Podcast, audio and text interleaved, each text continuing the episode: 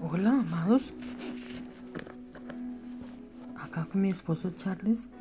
queremos compartir la palabra de Dios con ustedes, esperando que de una u otra manera les sea de bien para sus vidas. Compartimos Filipenses 2 del 5 al 18, que nos dice, en el nombre poderoso de Jesucristo. Haya pues en vosotros este sentir que hubo también en Cristo Jesús el cual siendo en forma de Dios no estimó el ser igual a Dios como cosa a aferrarse,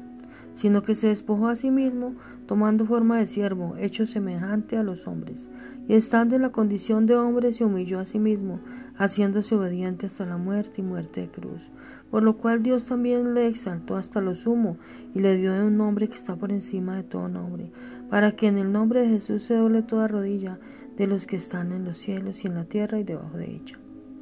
y debajo de la tierra. Y toda lengua confiese que Jesucristo es el Señor, para gloria de Dios Padre.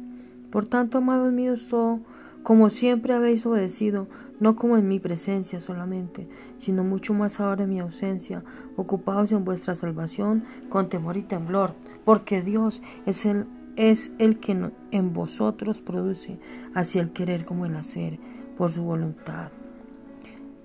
Haced todo sin murmuraciones y contiendas para que seáis irreprensibles y sencillos, hijos de Dios sin mancha en medio de una generación maligna y perversa, en medio de la cual resplandecéis como luminarias en el mundo.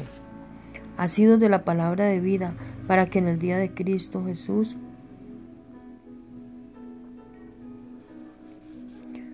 yo pueda gloriarme de que no he corrido en vano, ni en vano he trabajado y aunque sea derramado en libación sobre el sacrificio y servicio de vuestra fe, me gozo